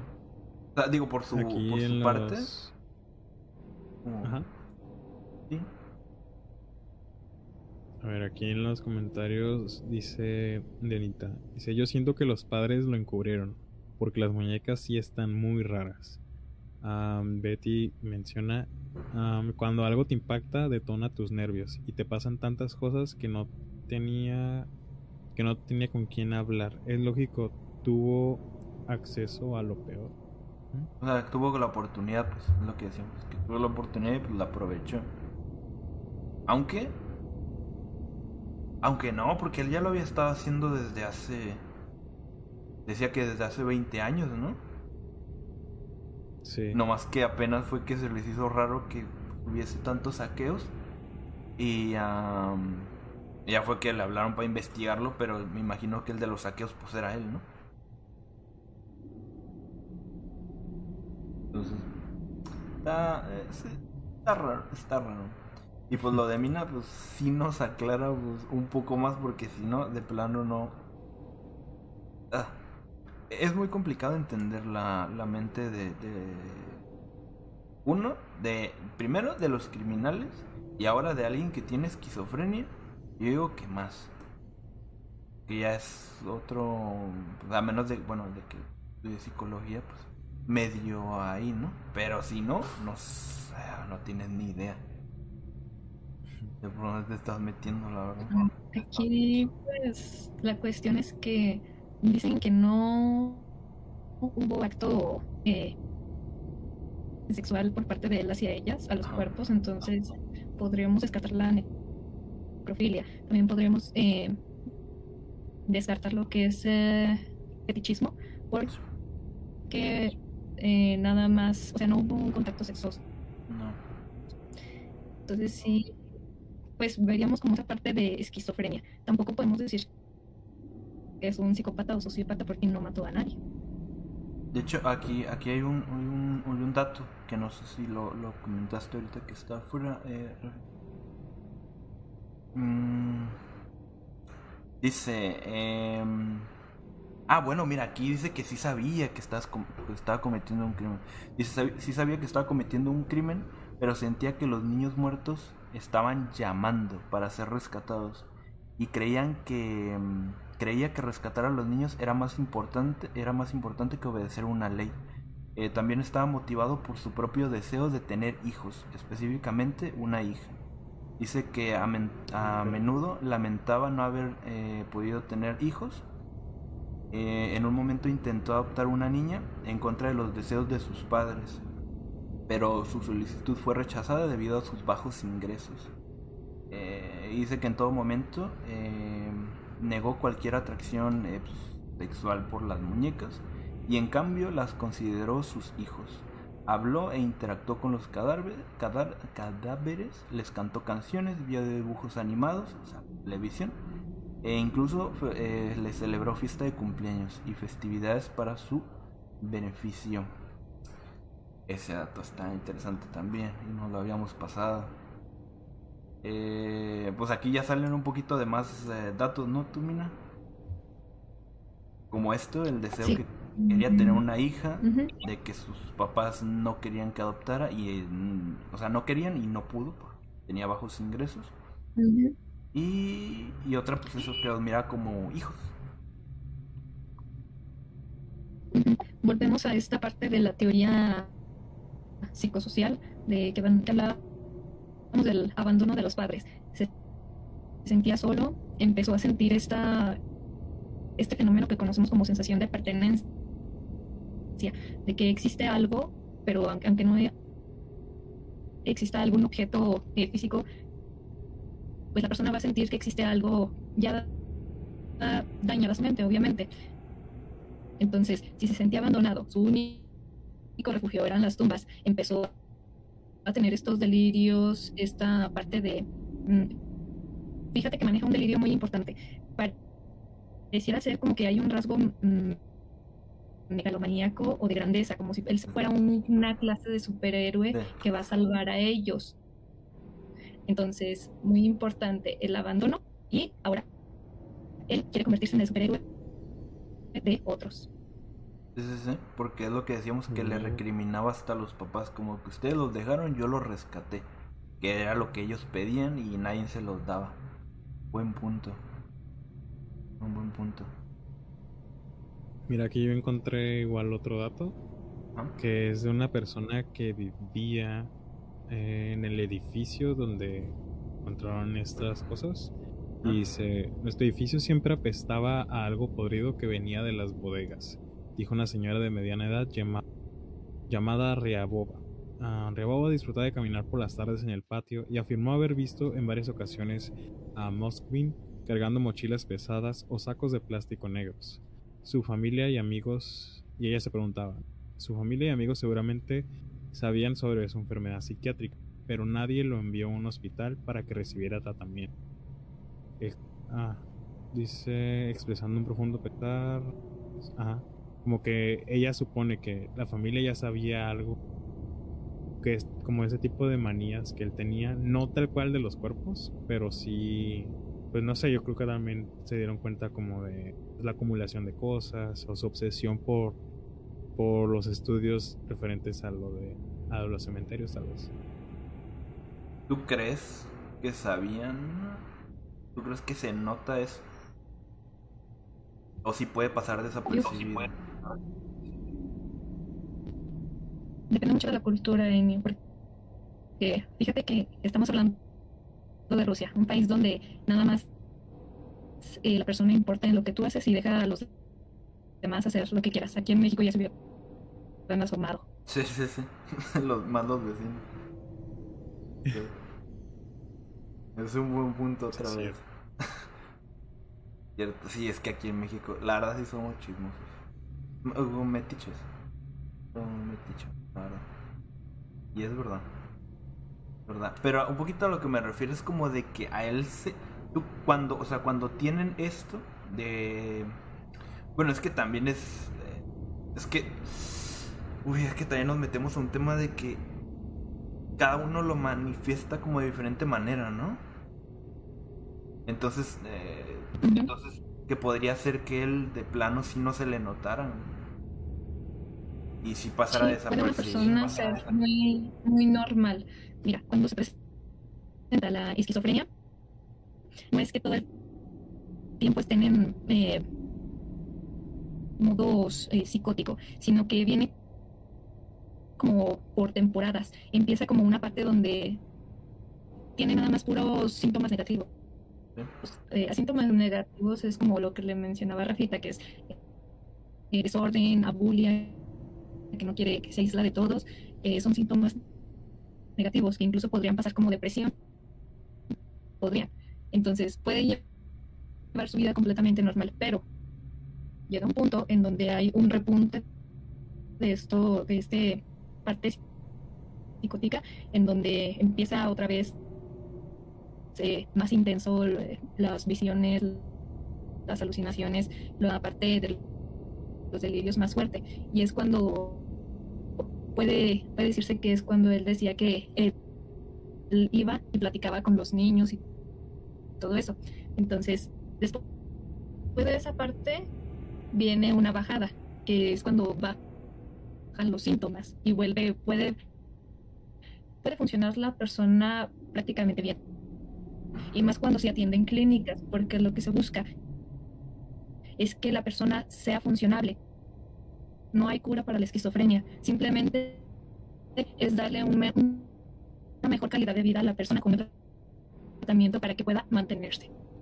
Sobrellevarlo, ¿no? O, sea, sí, mantener una vida normal con eso.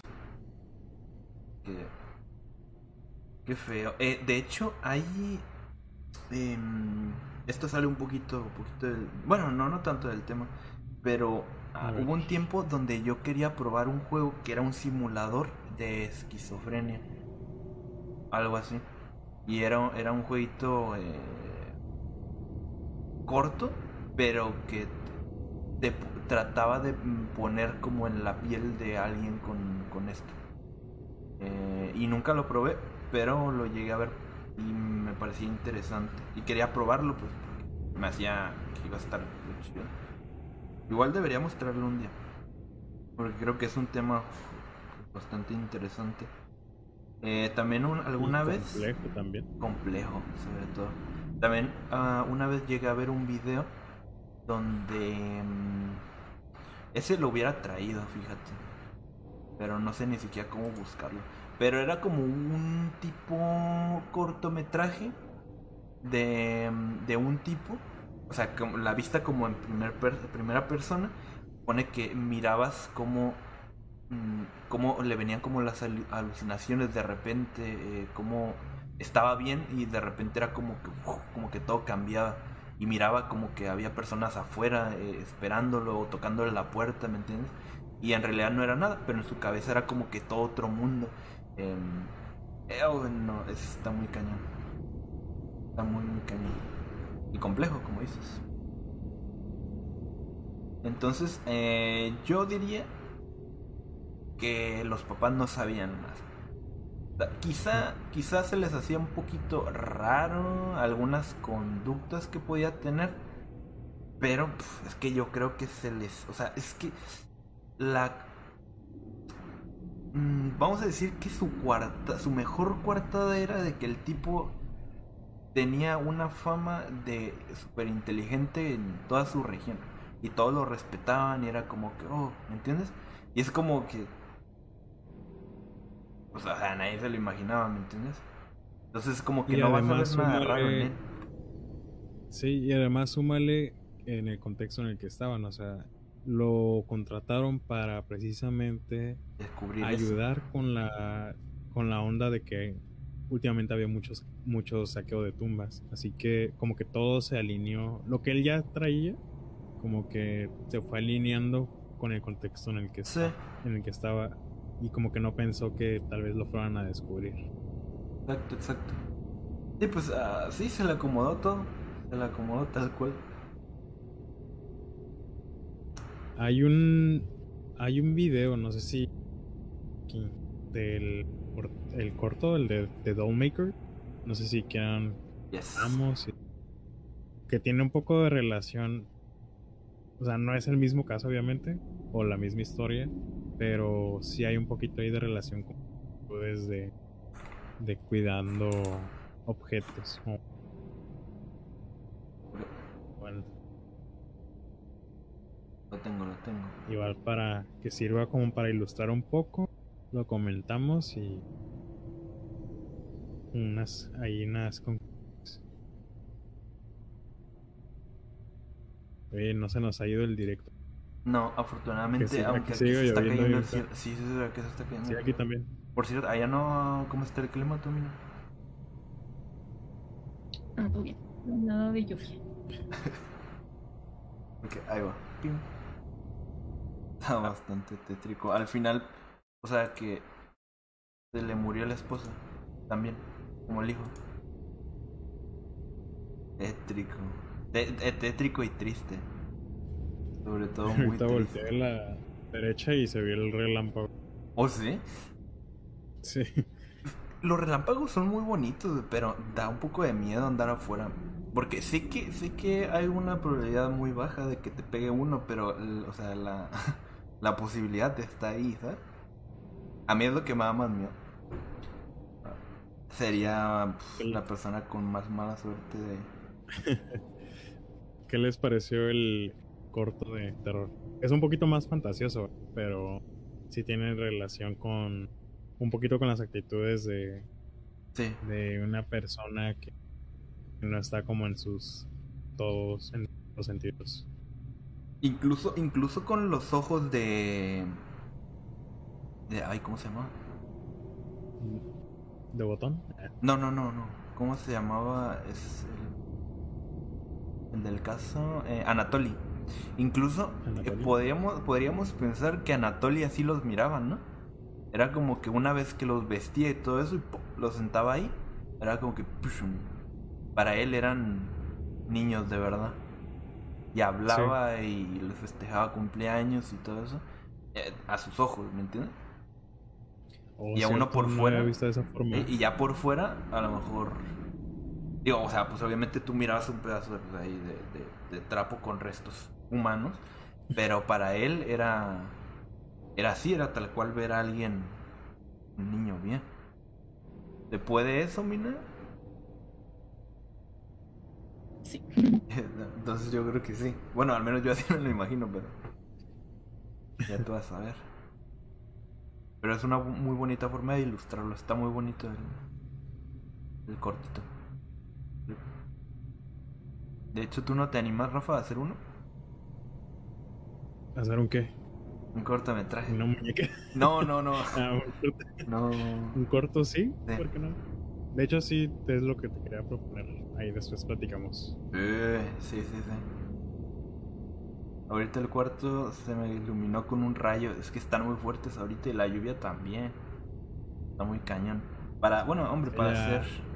¿Eh? Sí. Y aquí ya pasa de medianoche y pues allá. Mina estará. serán las dos y media ya, ¿no? Así es. Yes. Pues, a ver, señores, conclusiones. Con tus conclusiones, Mina. A ver. Mis conclusiones del caso. Ajá. pues. Que es una enfermedad eh, lamentable para la persona, pues.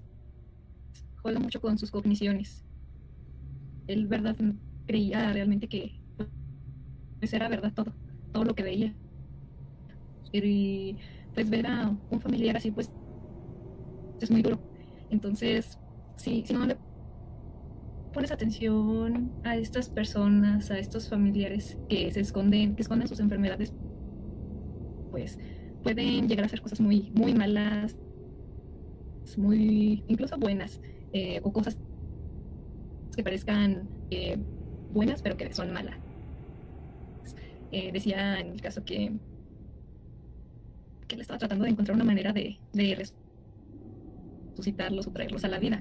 Entonces, pudo haber ocurrido otras cosas.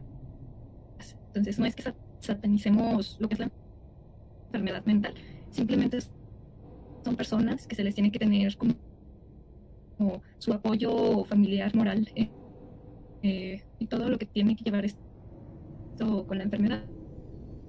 Eh, hay que poner mucha, atención y pues lamentable para aquellos padres que, que, tuvieron que perder a sus hijas por segunda vez eh, después de, de enterrarlos y saber que alguien se llevó pues sus restos, pues ha de ser muy difícil.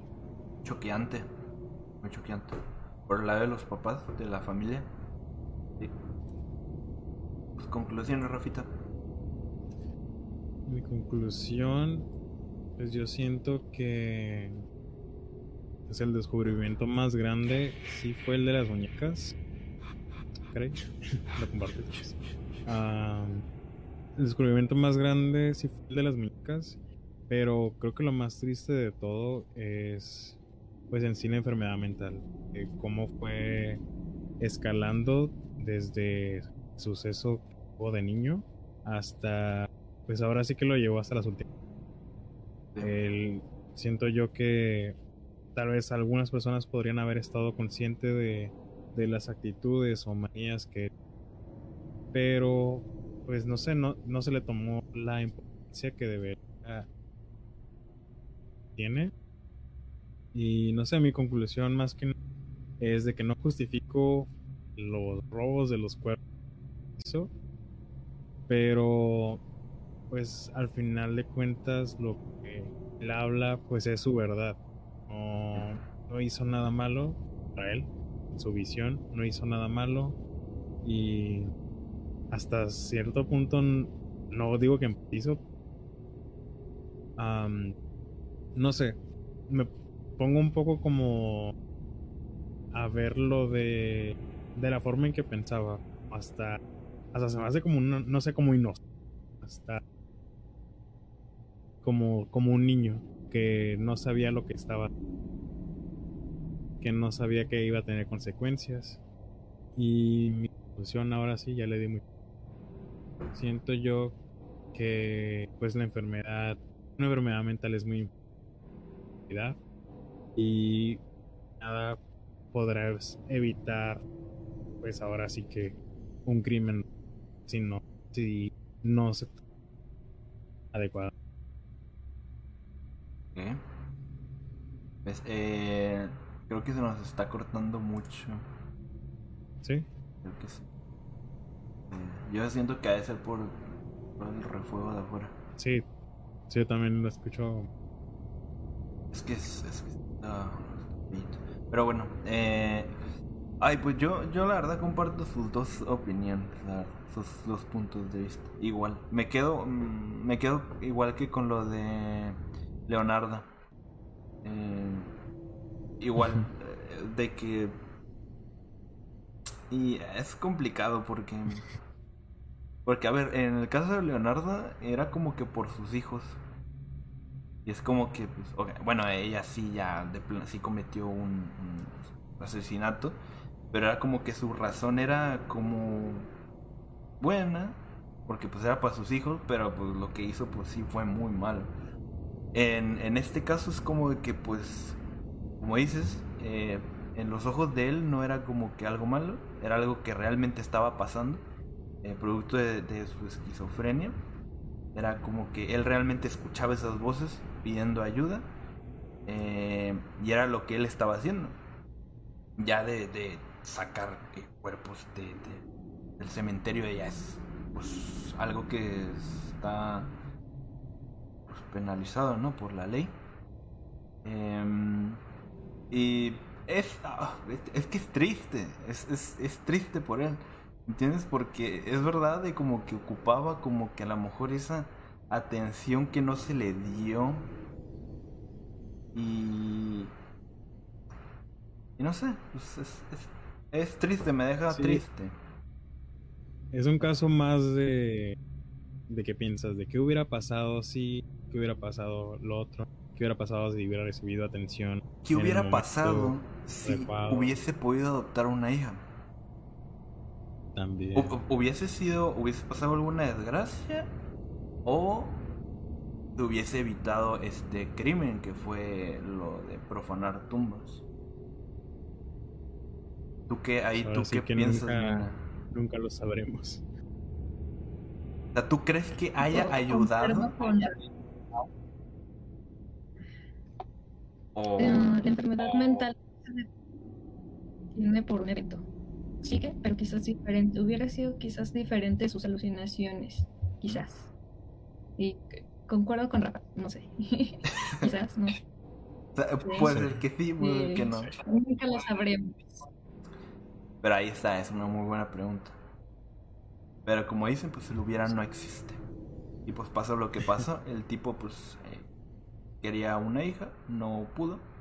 No, se le dio esa oportunidad. Y pues digamos que para calmar esos deseos, pues... Y, en parte por, por la esquizofrenia, pues se le vino lo de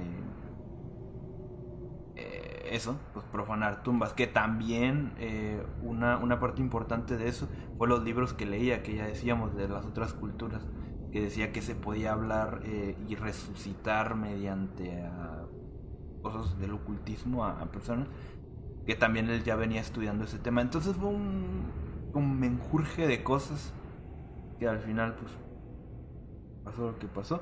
Pero yo me quedo con que bueno, pues es, triste lo que, lo que le pasó y que al igual que los otros es una mente tan tan chida, tan buena que hubiese sido perdón, haberla dado para otras cosas. Que lo estaba haciendo, pero raro el caso. A mí me deja igual me deja muy agridulce.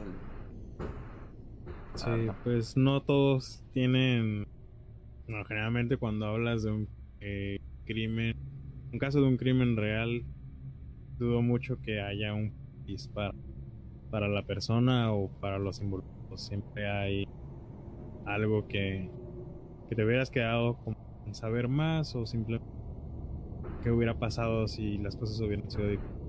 Pero para eso estamos aquí, para desmenuzar y ver los casos y pues opinar. Ahora sí que que ahora fue una gran edición, adición Mina con su perspectiva y la verdad pues, le agradecemos por, por haber estado aquí en el directo. La verdad sí alimentó bastante lo que... Mucho. Esta parte de, del caso. Creo que pues en y yo lo habíamos visto y no, si, si nos hubiéramos quedado cortos a tratar de... Sí, de por sí, a veces como... Pero... Eh, Explicarlo, ¿no? Sí nos hubiéramos quedado un poco cortos y sí fue una gran como una adición de que Mina diera ahí su punto de vista. Pues te agradecemos por andar por aquí. Que por cierto, también ella tiene su canal de YouTube. es a través del a través del T. Para quien guste y seguir. A través. a través del T, donde igual hace. Donde igual hace análisis muy cool de videojuegos, eh, series. Análisis psicológicos. Ándale. Y me parece que va a seguir subiendo. No diré cuándo, pero esa es la idea. De que sube, sube. Para que la sigan. Y pues bueno, señores, yo creo que ya nos vamos yendo. Ya fueron las dos horitas más el mini stream que nos bajaron. Que por suerte este no nos lo bajaron. Yo pensaba que con el video del Maker iba a valer otra vez. Sí, yo también. Pero bueno, nos salimos con la nuestra, creo. Entonces, sí. Eh, pues eso es todo. Esperamos les haya gustado, se la hayan pasado chido. Em, pues les haya gustado más que nada el tema. Igual lo que dijo Rafa, este, muchas gracias Mina por, por, apoyarnos con eso. Y eh, yo espero que pues sigas viniendo para casos de, de asesinos y eso. Y como esto, porque sí es un, es un buen punto de vista. Porque como ya lo hemos dicho, yo y Rafa pues lo abarcamos eh, como a un nivel ahí, ¿no? Como investigamos y ahí nos quedamos. Pero un punto así de, ya de alguien que sabe, como así le da un, un, buen toque, pues. Entonces, eh, eso sí, pues ahí estás para los próximos. Y, y nada, despídete, Rafita. no, pues muchas gracias a todos. Vieron desde la transmisión. Sé que iniciamos un poco todos porque nos tiraron otro directo. Tal vez esté medio raro para los que no estuvieron desde el principio. Lo estén volviendo a ver YouTube, Facebook. Em, pero aún así agradecemos que se hayan a ver este caso muy intrigante Y pues recuerden que si quieren sugerir algún tema o seguir participando, escribiendo en los comentarios, son totalmente libres de comentar y pues aquí lo recibimos siempre. Muchas gracias. Mina. Gracias, Monquita de invitarme. En verdad me emocioné mucho y, y espero haber aportado algo. no, lo hiciste, lo hiciste. Muchos thank yous. Pues nada, señores, nos vemos. Tengan una bonita noche con pesadillas. Eh, que los truenos estos no los asusten mucho, o que sí. Y nos vemos el, el lunes que viene. Dominique, nique, nique, 街